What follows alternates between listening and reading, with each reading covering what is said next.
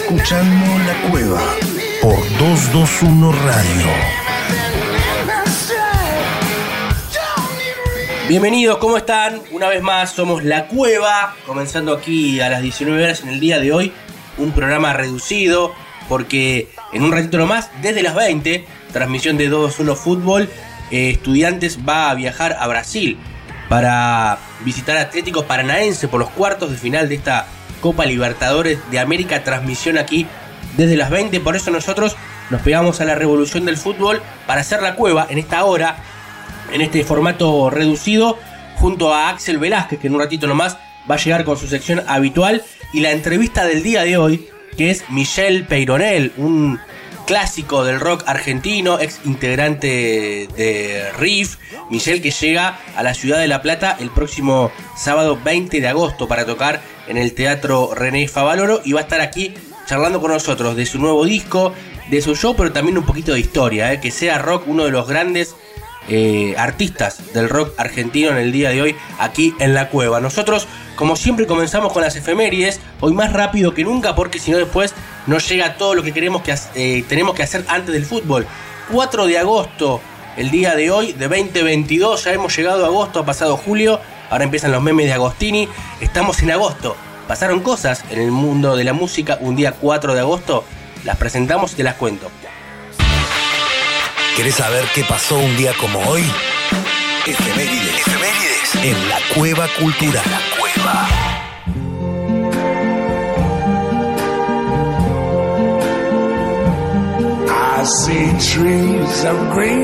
4 de agosto de 1901 nacía Louis Armstrong, que está allí sonando de fondo, conocido como Satchmo o Pops. Fue un trompetista y cantante de jazz, una de las figuras más carismáticas, populares e innovadoras de la historia del jazz, fue quien lo hizo realmente popular.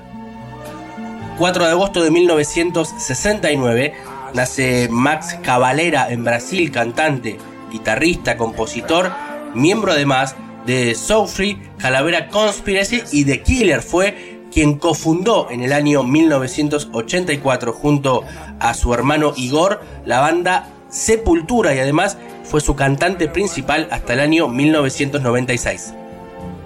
Y un 4 de agosto de 1980, John Lennon y Yoko Ono comienzan la grabación de su último disco, Double Fantasy.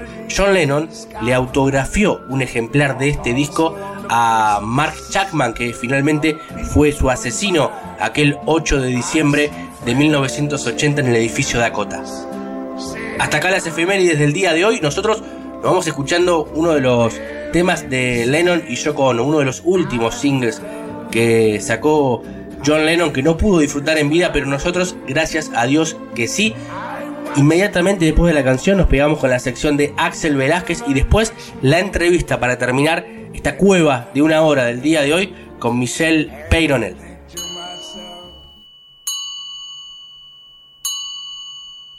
Our life together is so precious.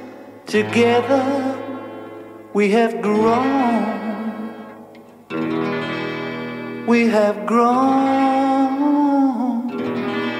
Although our love is still special.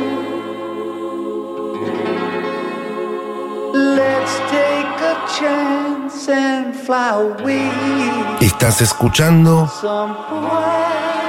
La Cueva. alone. Animate a entrar. It's been too long since we took the time. No one's to blame. I know time flies so quickly.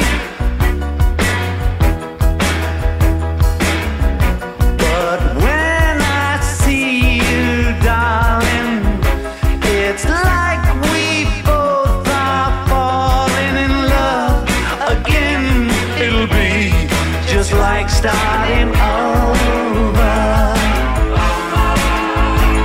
Starting over. Every day we used to make it love. Why can't we be making love nice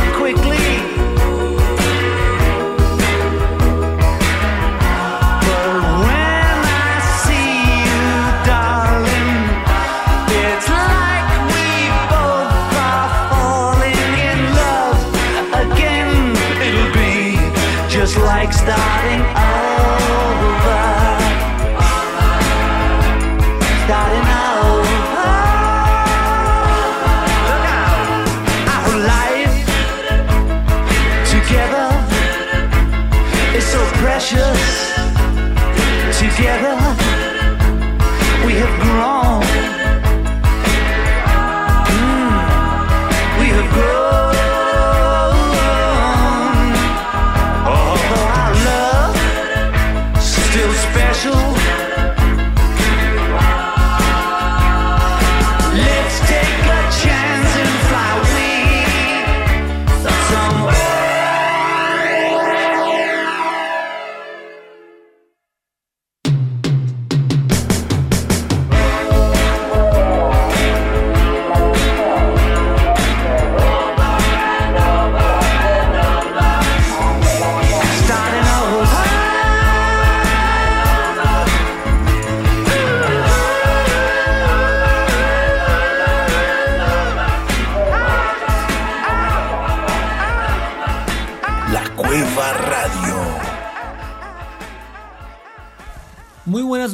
A todos los que nos sintonizan en la Cueva Radio. Les saluda como siempre Axel Velázquez desde México y agradecido una vez más con Damián Puma Gaspari por prestarme este espacio para hablar nuevamente de música aquí con todos ustedes.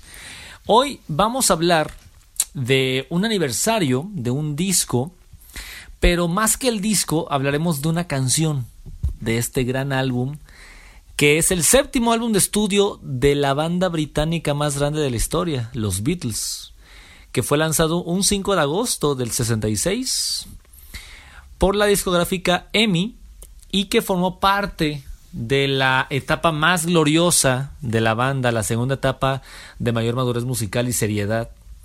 Después de haber hablado con Bob Dylan, después de haber eh, dejado de hacer conciertos, y una vez que se sumergen en la psicodelia absolutamente profunda, profunda, profunda, van a encontrarse con varias formas de ver el mundo.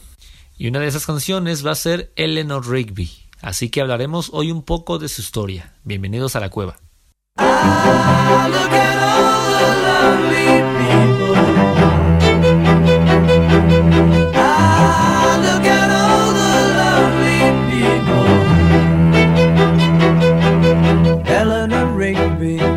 Up the rice in the church where a wedding has been.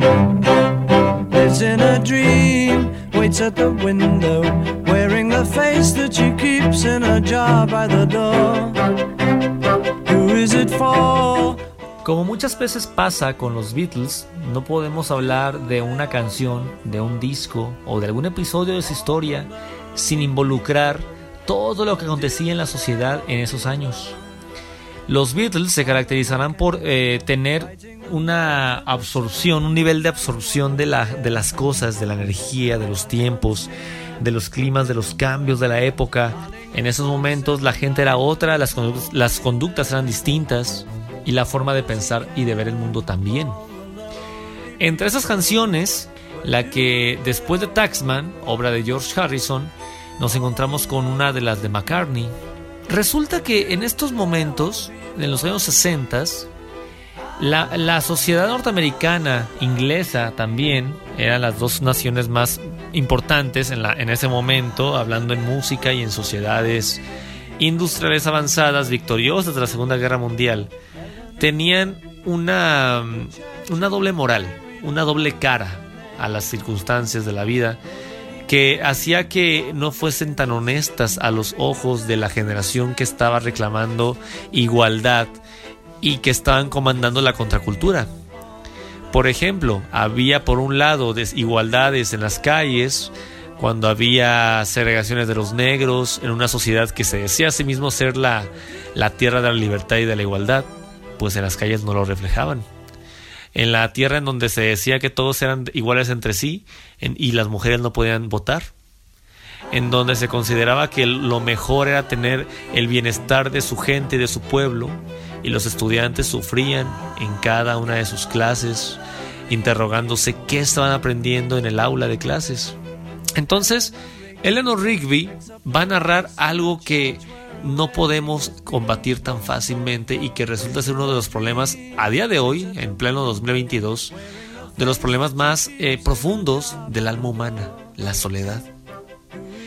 Eleanor Rigby, la canción que fue compuesta por Paul McCartney en solitario, es un tema hermoso, es un tema musicalmente que ofrece algo que los Beatles hasta ese momento no habían hecho, al menos a esta magnitud. Codearse de un cuarteto de cuerdas, pero únicamente con ellos y la voz. Es decir, era Paul McCartney y únicamente él con el cuarteto de cuerdas y George Martin que lideraba el cuarteto de cuerdas, pero no había ningún otro Beatle. Y este tipo de, de trabajo ya anticipaba la individualidad que en el álbum blanco, en el 68, dos años después del Revolver, van a empezar a demostrar todavía más. Era la madurez oficial de la banda de Paul McCartney como gran compositor e intérprete. Y en este caso, de unos arreglos increíbles. Es que no te crees que estás escuchando los Beatles cuando venías de Help y del, y del Robert Soul, que ya empieza la transición. Pones el revólver, después de Taxman empieza Lennon Rigby y no, no aparecen los que hicieron She Loves You años atrás. Esto es otra cosa. Esto sobrepasa la lógica y la manera de ver el mundo de un artista que empezaba a crecer y a crecer y a crecer y a crecer como una bomba gigantesca que afortunadamente nos explotó a todos porque esto es bellísimo, es arte puro encontrar este tipo de, de arreglos musicales en una canción pop de dos minutos de duración. Eleanor Rigby narra la historia de una persona, de una mujer, que recoge el arroz de, en una iglesia donde se ha llevado a cabo una boda. Entonces, ella no fue invitada a la boda, pero sí fue invitada a recoger el arroz. Ella vive en un sueño. Ella ve a toda la gente, está en una ventana y ve la vida pasar sin que le pase nada a ella. También cuenta que el padre Mackenzie recita sermones que nadie va a escuchar, que nadie va a apreciar ni va a oír. Son personajes solitarios que abundan en esas eh, eh, sociedades que están sumergidas en el consumo, en el mundo industrial, en el trabajo de 16 horas diarias, en el que las familias tenían bastantes hijos, eran numerosas, había mucho billete, mucho dinero, aparentemente todo estaba bien, pero faltaba la comunicación con los hijos sobre todo. Los papás básicamente trabajaban, llegaban cansados, iban desde temprano de la casa al trabajo y regresaban cansados después de trabajar sin escuchar lo que querían sus hijos y imprimiéndoles modelos a ellos antiguos que ya no le corresponden a esa generación que son los baby boomers. Y todo esto empezó a, a hacer mella, así empezó a hacer efecto en la generación que estaba en los 60 estos personajes solitarios hacia esta, para estas personas está dedicada los versos de Eleanor Rigby. ¿Cuántas personas son solitarias? ¿Cuántas personas les gustaría sentirse más acompañadas? Y sin embargo, la canción una y otra vez te va diciendo que no, que tu destino va a ser eh, vivir así. Entonces, esta, esta historia en la que el padre Mackenzie y Eleanor Rigby demuestran su soledad termina cuando Eleanor Rigby va a morir y nadie asiste al entierro. Y el, el padre Mackenzie es el único que va y la entierra y le llora. Y, y la canción dice, mira toda la gente solitaria, mira toda la gente solitaria en los coros de la canción. Entonces, eh, ¿para quién van todas estas, eh, estos versos? ¿De dónde vienen las personas solitarias? ¿Cuál es el lugar al que pertenecen? No se sabe, nadie se les va a acercar y se van a morir así, solos. Esto a una generación le caló bastante y representa muy bien no solamente a Eleanor Rigby o a un padre Mackenzie, sino a muchas muchas personas que vivían con- en constante soledad consigo mismas, sin lograr comprender qué pasa en el planeta que gira y gira y para ellos no pasa absolutamente nada. Esta canción, además del contexto fuertísimo que tiene, como lo estamos eh, analizando, contiene violonchelos, contiene un cuarteto de cuerdas y que un grupo de pop que había pasado por el rock y ya sea blues y empezar a experimentar con la psicodelia y con las líneas de bajo y el funk y muchas eh, el rockabilly con, el- con lo que empezaron y, y mucha- muchas tendencias y- y- corrientes artísticas que alguien hiciera esto alguien como los Beatles que están hasta arriba de los reflectores de la industria musical mundial, ¿sí? Alguien que tal vez no necesitaban hacer esto. Fácilmente, y esto lo voy a comentar muy personalmente con quien cuando tenga oportunidad. Y no olvidemos esto, pero los Beatles, teniendo todo en el lugar en donde estaban, hasta arriba, inalcanzables, habiendo vendido absolutamente todo, ¿Qué necesidad tenían de hacer una canción como Eleanor Rigby? ¿Qué necesidad tenían de artísticamente ser más grandes? ¿Por qué? Si ya no les hace falta, aparentemente. Ahí están los artistas. A un artista le importa trascender, le importa rodearse de buenas cosas y ser rompedor, revolucionario. Por supuesto que los Beatles no sabían que estaban siendo revolucionarios, pero si se hubiesen quedado ahí, sí, en la cómoda, seguramente Eleanor Rigby ni toda esa tendencia de, su arte puro, maduro, de, posterior al 65, después de su. En su segunda etapa, no hubiera pasado. Entonces, gran mérito para Paul McCartney, quien escribe esta canción y que va a ser una, una oda, repito, a toda esta gente y que va a ser parte del movimiento del pop barroco, que es como los críticos de su momento se le empiezan a, a describir al pop que utilizaba instrumentos de música barroca, siendo los más importantes de esta corriente, por supuesto, los Beach Boys con su Pet Sounds, en donde Brian Wilson eh, pues bueno, empieza a incursionar y se hace una orquesta de jazz, de música clásica, cuarteto de cuerdas, violonchelos, dulcimer, vibráfonos y muchísimas sesiones orquestales. Y por supuesto que el genio inconmensurable de George Martin, que a mi punto de vista él sí fue el verdadero quinto Beatle, el que hizo el solo de piano en In My Life, el que hizo los arreglos de cuerda en esta canción, el que hacía todas las las ideas que tenían los músicos, les ponía orden a tanta inquietud creativa que tenían.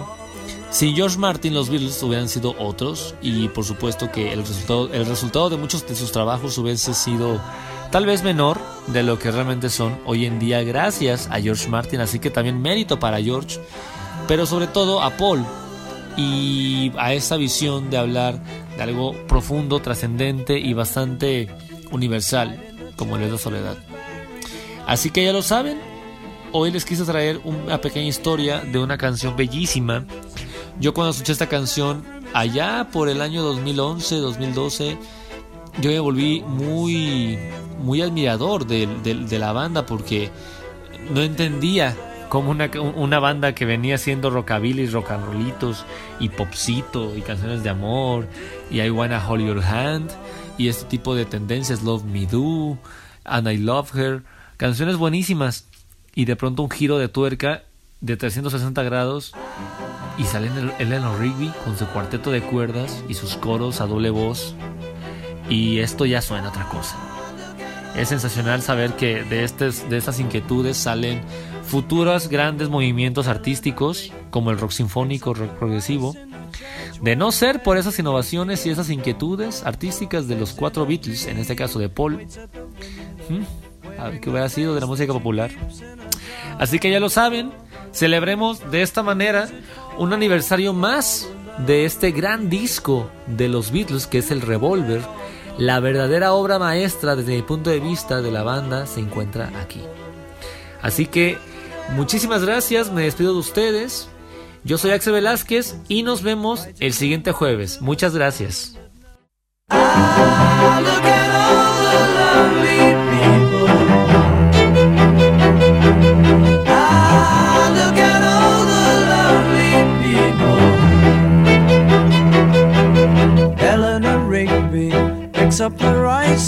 Church where a wedding has been. Lives in a dream, waits at the window, wearing the face that she keeps in a jar by the door.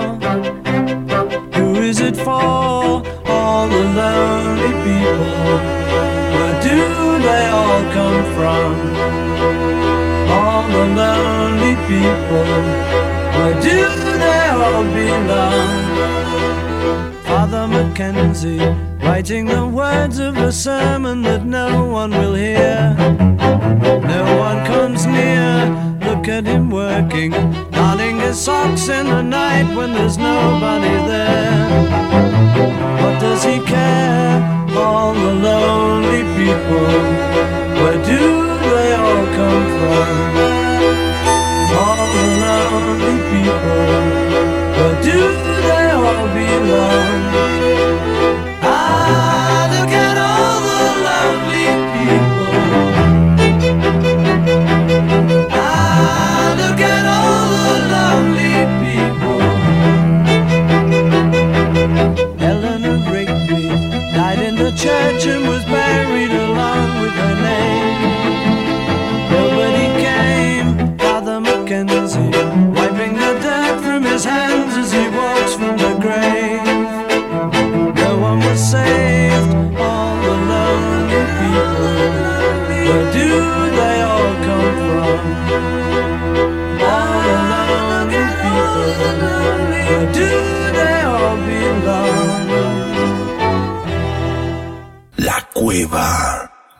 También a veces somos incoherentes. situación de estupefaciente de rock, fútbol, sala de ensayo.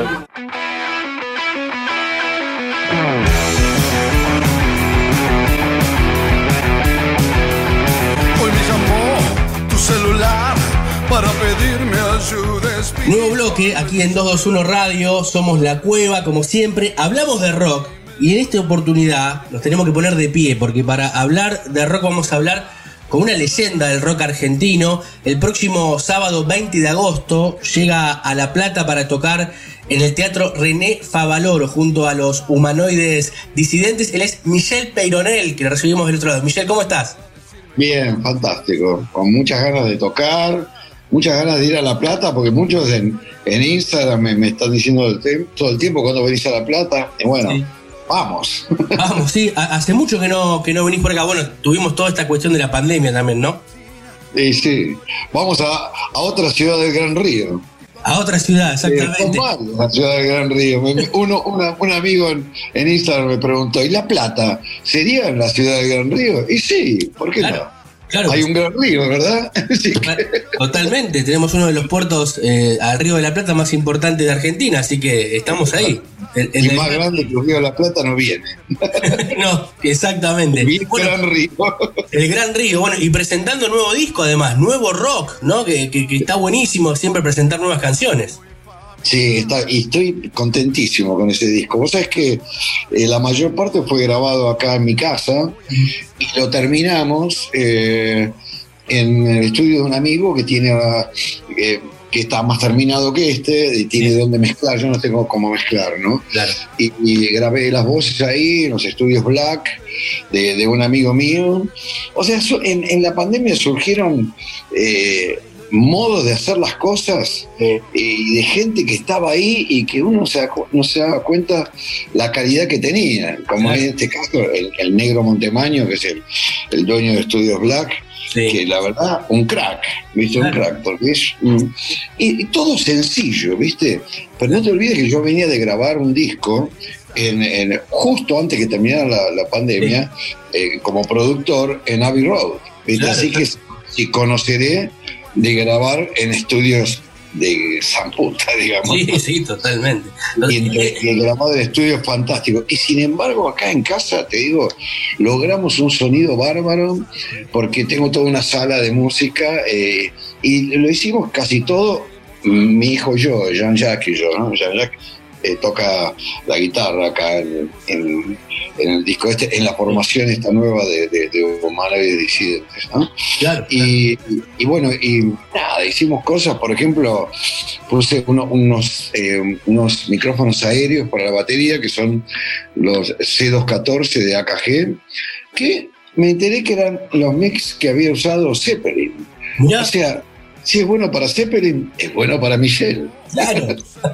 Y bueno, el asunto es que suena bárbaro. Yo les, recomiendo que escuchen el disco que está en Spotify, como recién recordaste, se llama Nuevo Rock. Y bueno, es, es, nuevo, se llama- es Nuevo Rock porque el tema principal es Nuevo Rock porque habla de, de todo lo nuevo, digamos. Es, una especie de, es una especie de ironía con todo lo que son las redes sociales y, el, y, y- y la comunicación que tenemos. ¿viste? Nosotros, eh, en vez de hablarnos cara a cara o hacer cosas como era antes, ahora, ahora es todo distinto, ¿no? Y está el, el- el celular que se volvió como una, nada, como una, una, una persona más, ¿no? Claro, cualquier, cualquier este caso, el tema este, en el tema este, el que habla es el celular. Claro. El celular le dice que ya está harto de la mina esta.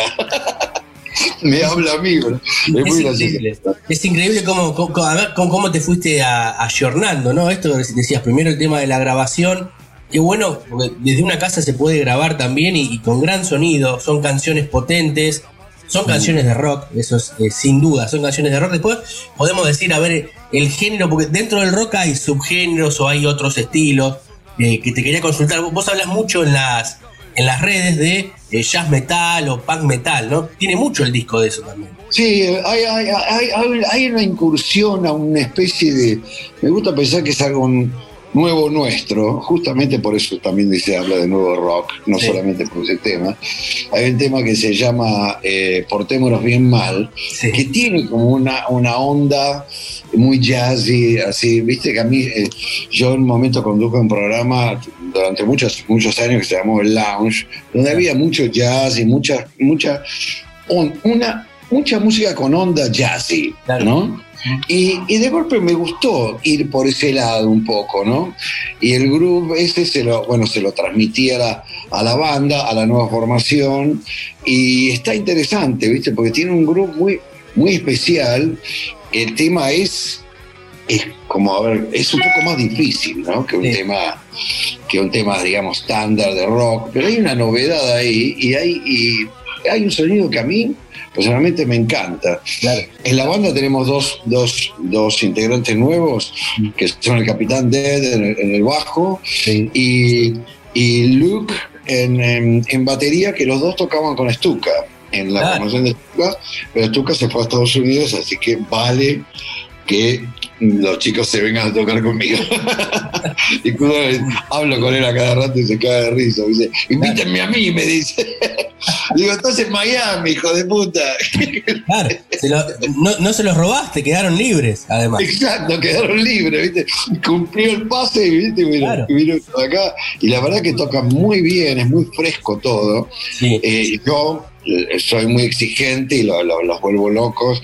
Y la verdad que me tienen mucha paciencia.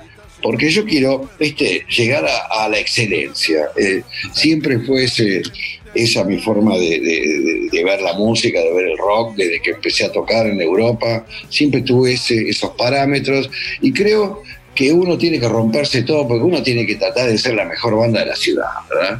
Eh, hay que intentar serlo. Y así el- ese espíritu competitivo es el que existía y que existe seguramente hoy en día en Londres, en, en- en Inglaterra en general, en, en los lugares donde, donde el rock viste, prevalece, pero lo que prevalece, ¿sabes qué?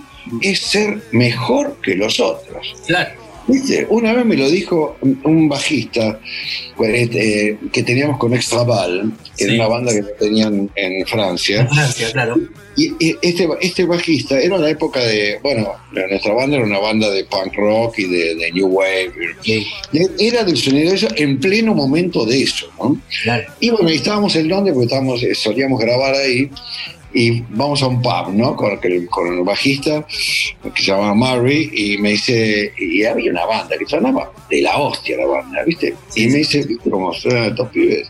¿Querés tocar acá en un pub y eso? Bueno, Nosotros tenemos que. Esos tocan así porque se rompen todo para tocar así. Y ensayan como bestias. Viste, la gente no sé. La gente por ahí piensan que todo esto es, es muy hippie. No Sí. es así. No, hay vos querés realmente ir más allá, vos ves la calidad de las bandas inglesas hoy, eh, viste, en el pop, en el rock. Mirá el pop, por ejemplo, bandas como Arctic Monkeys, eh, tocan impresionante, viste. A mí me gusta mucho una banda inglesa que se llama Muse, que lo, lo fui a ver acá al, a- al hipódromo, también unas bestias. No, muy, tocan. muy potentes, son bandas potentes, terrible. no solamente potentes, sino tienen nivel musical de la hostia, la e- eso se nota, eso se nota mucho, ¿no? Para el que tiene el oído más afinado, bueno, obviamente vos de toda la vida, pero vos te das cuenta enseguida, viste pasa en el mundo del fútbol, toca una pelota, vos te das cuenta si juega bien o no juega mal esto, va a jugar. Vos, u- u- donde tocas un acorde o una canción, te das cuenta que son buenos o no. ¿Por qué? Porque hay laburo, hay ensayo, hay técnica, hay un montón de cuestiones. Claro, hay eso que tienen, primero tienen que tener eso que hay que tener, ¿no? Todos los integrantes, pero, pero después está, eh, viste, romperse todo, romperse todo. Yo soy de parar los temas, me da apenas hubo la más mínimo error, más mínima cosa, y volvemos a la parte y volvemos hasta la que la sacamos perfecta y que, que después ya fluye. Eh, ni- ni- ni- ya no es más el problema ese, ¿entendés? Pero en algún momento lo pudo haber porque no son cosas tan fáciles.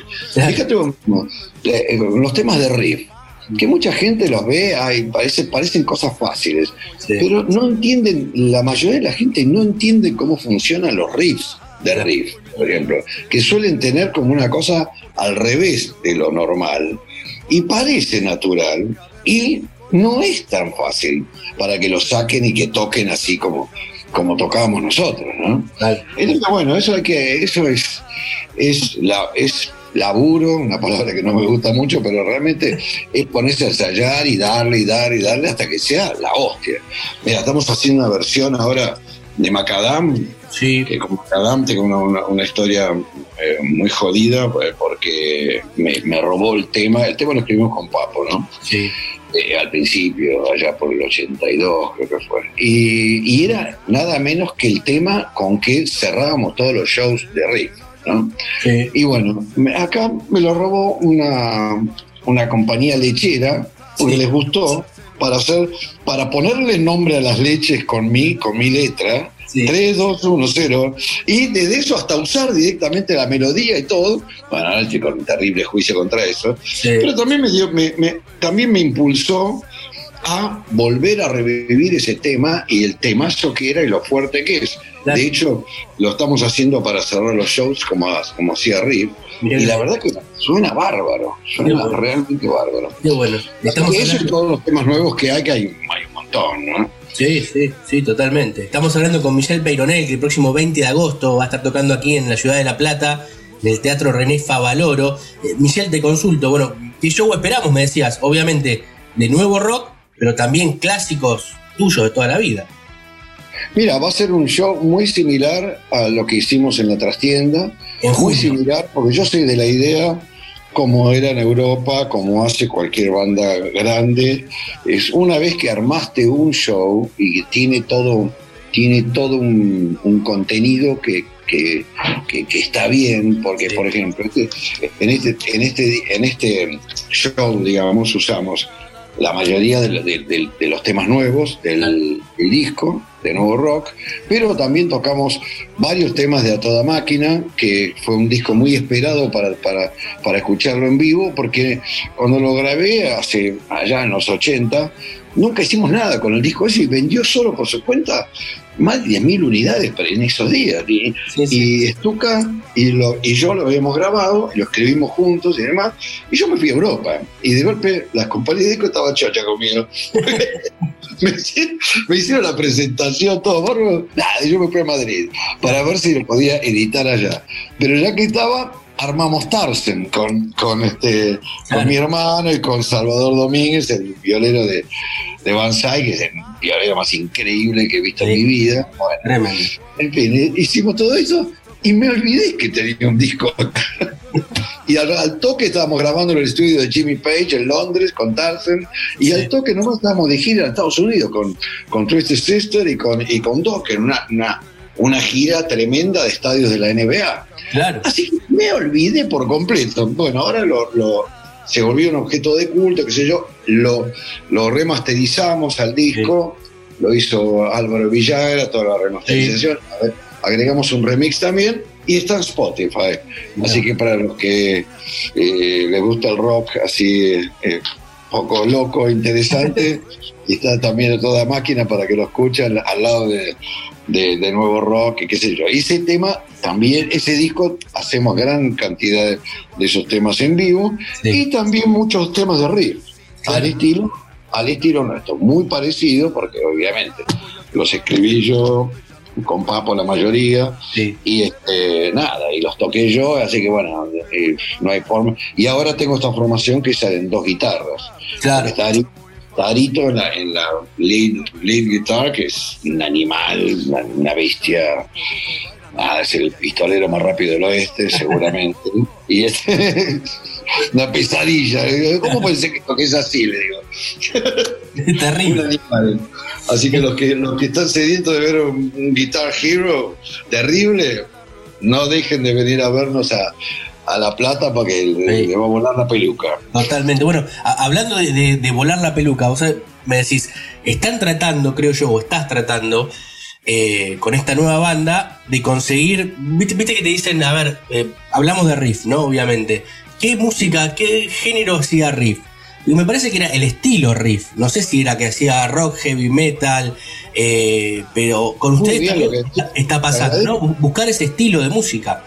Te agradezco por lo, lo que decís, porque yo siempre lo pensé así. Porque hay mucha gente que dicen, nos decían, y pero el riff, no, no, heavy metal no es. Este, que los, los extremos, los metaleros dicen, no, eso no es metal. Buah. Pero hay temas que son muy metaleros.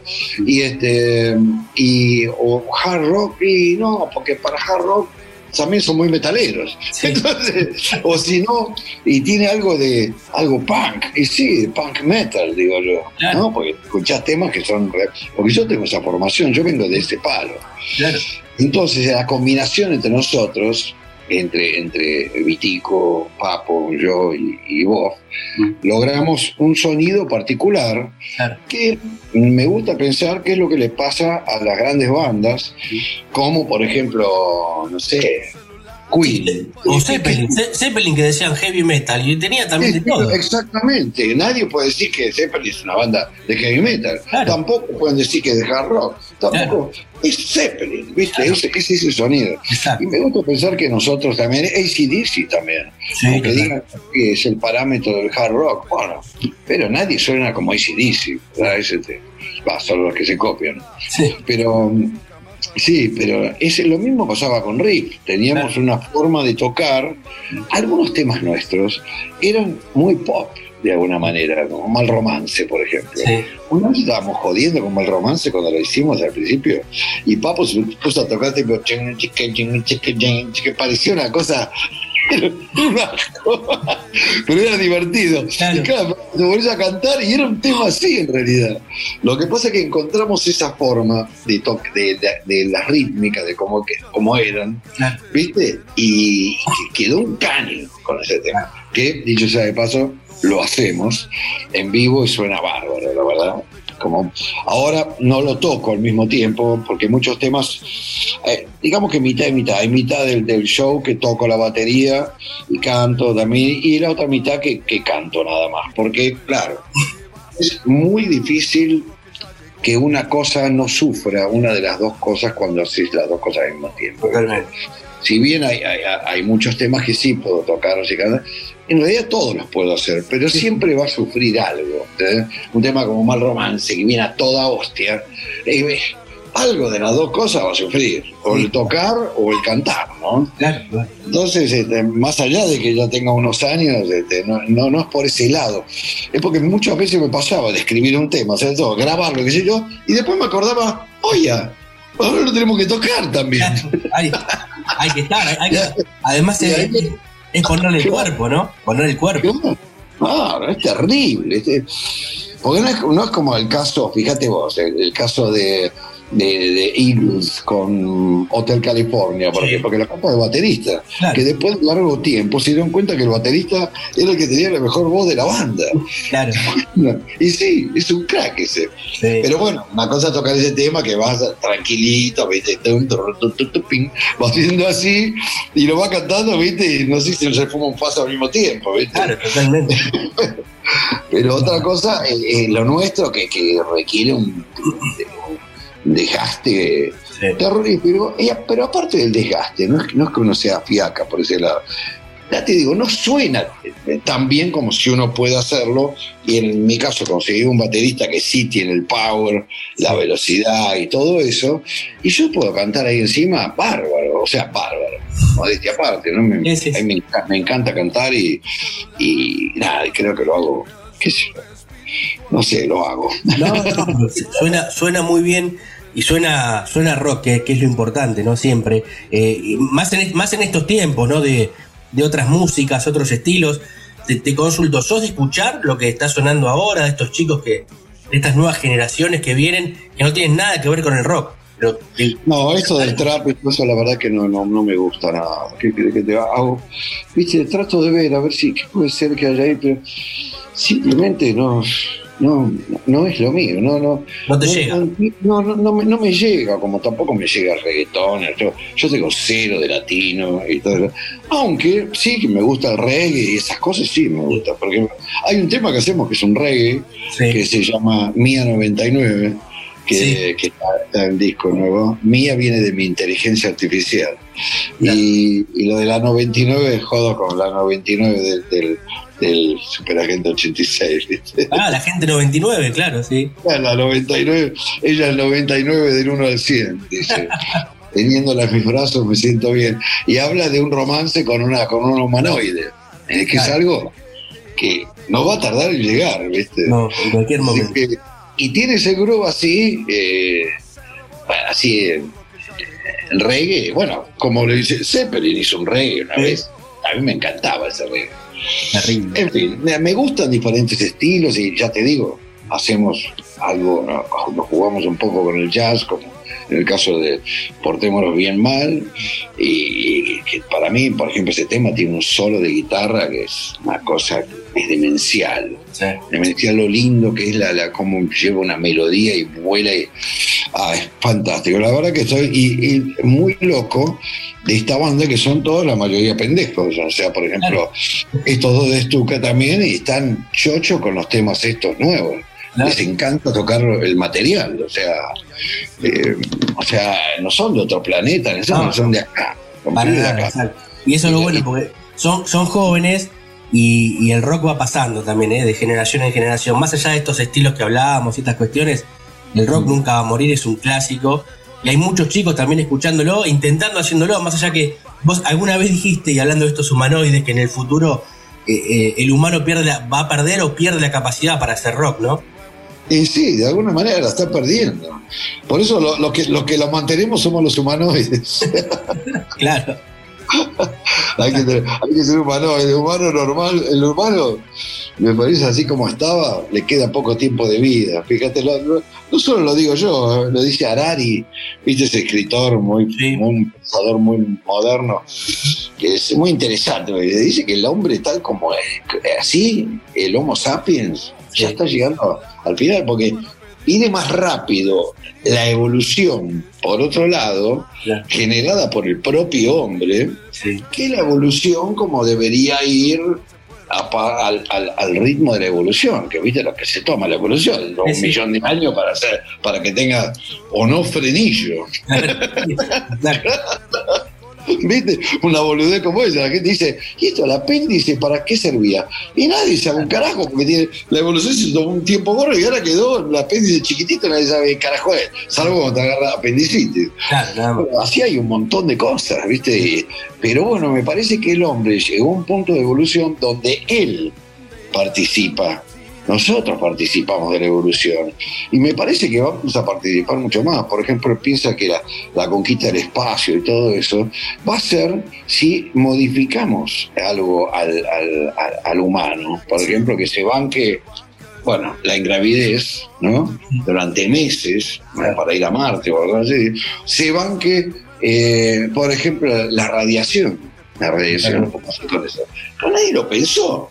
Porque no es como que cuando lo que agarraron y dijeron vamos a conquistar a vamos a conquistar el planeta, ¿no? Y se vinieron a América. ¿no? Nada, era navegar, básicamente era lo mismo, había agua, había navegar. No era que venían y se encontraban con. No, y llegaron, ¿viste? Pero acá salís de la, de- de- de- del cubículo este protector que es la atmósfera terrestre, ¿viste?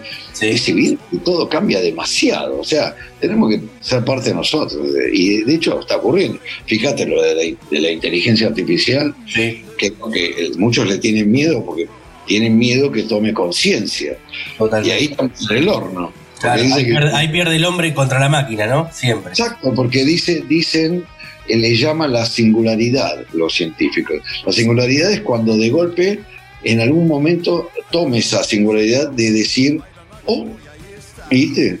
Toma conciencia. Y ahí, ¿qué hacemos? Mira cuando digan, y nos traten como un virus a nosotros, la inteligencia artificial. Hay que sacar este virus, loco. Yo, cagamos. ahí cagamos, ahí cagamos todo. Por ¿no? eso, por eso tenemos que evolucionar y ser humanoides, no humanos, yo de humanos ya está, ya fue. Exactamente. Y hablando de humanoides, ¿eh? humanoides disidentes, junto a Michelle Peyronel el próximo sábado 20 de agosto, aquí, roqueando en la ciudad de La Plata, en el Teatro René Favaloro. Michelle, eh, agradecerte estos minutos, la verdad que un, un lujazo, un gustazo, hace rato queríamos charlar contigo y qué mejor esta oportunidad que venís a visitarnos a la ciudad de La Plata para, para hacer rock y presentar nuevo rock, este gran disco. Bueno, bárbaro, sí, la verdad que me muero de ganas. Yo recuerdo el primer show que hicimos en La Plata con Rip, era muy gracioso porque había una banda que hacía de telone- teloneros nuestros que se llamaba Los Redonditos de Ricota. Mirá. Y que no tenemos ni idea quiénes eran nosotros. Y no sé, Después le fue bastante bien. Y aparte fue muy gracioso porque habíamos hecho toda una, una especie de backdrop eh, de, de riff que eran cuatro tiras, eh, viste, en, rojo, blanco y negro, eh, con el logo y qué sé yo. Y se lo, alguien me dijo, no está más porque se lo llevaron los, los, lo de la hinchada del lobo. De- Ah, mira, claro. Ah, mira vos, ¿y qué? ¿No, no hay forma de recuperarlo? No, me parece que no, me decía. Se le quede nomás la hinchada del lobo. No, gustaba, no gustaban los colores, para el otro lado, era, era para el otro lado. Se lo llevaron nomás. No, no, la usaban en la cancha y todo, estuvo buenísimo. Qué increíble esa historia. De. Bueno, eh, muchísimas gracias. Siempre para cerrar le pedimos a la- al artista que haga el cierre musical con la canción que quieras de este gran disco, de este nuevo disco eh, tuyo. Cerramos la elección y agradecerte. Te esperamos aquí en la ciudad de La Plata.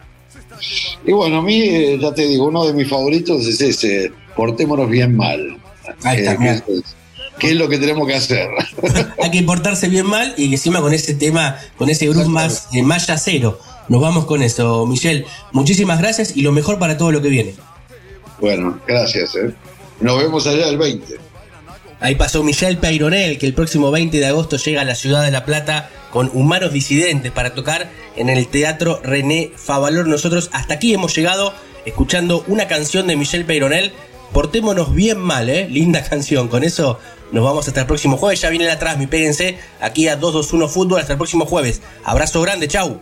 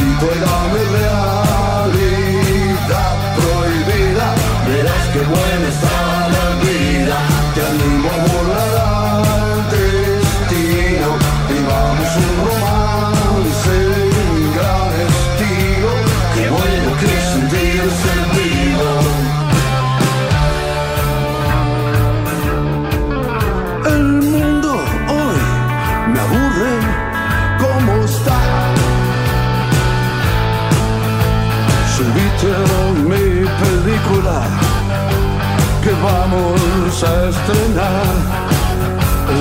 vida se escondió en algún lugar. No importa más a nadie el que dirán. Déjalo establecido, reposando